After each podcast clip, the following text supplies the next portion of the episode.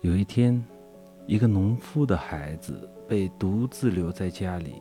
中午，孩子有点饿了，他想起自己曾经吃过邻居家烧烤的田螺，可好吃了。他跑到水稻里捉了好多田螺，然后回去烧烤。不一会儿，他就听到了田螺吱吱地发出声响，好像在唱歌一样。农夫的孩子便说。啊！你们这些可怜的东西，家都被烧了，自己很快就要成为别人的午餐了，还有心思唱歌。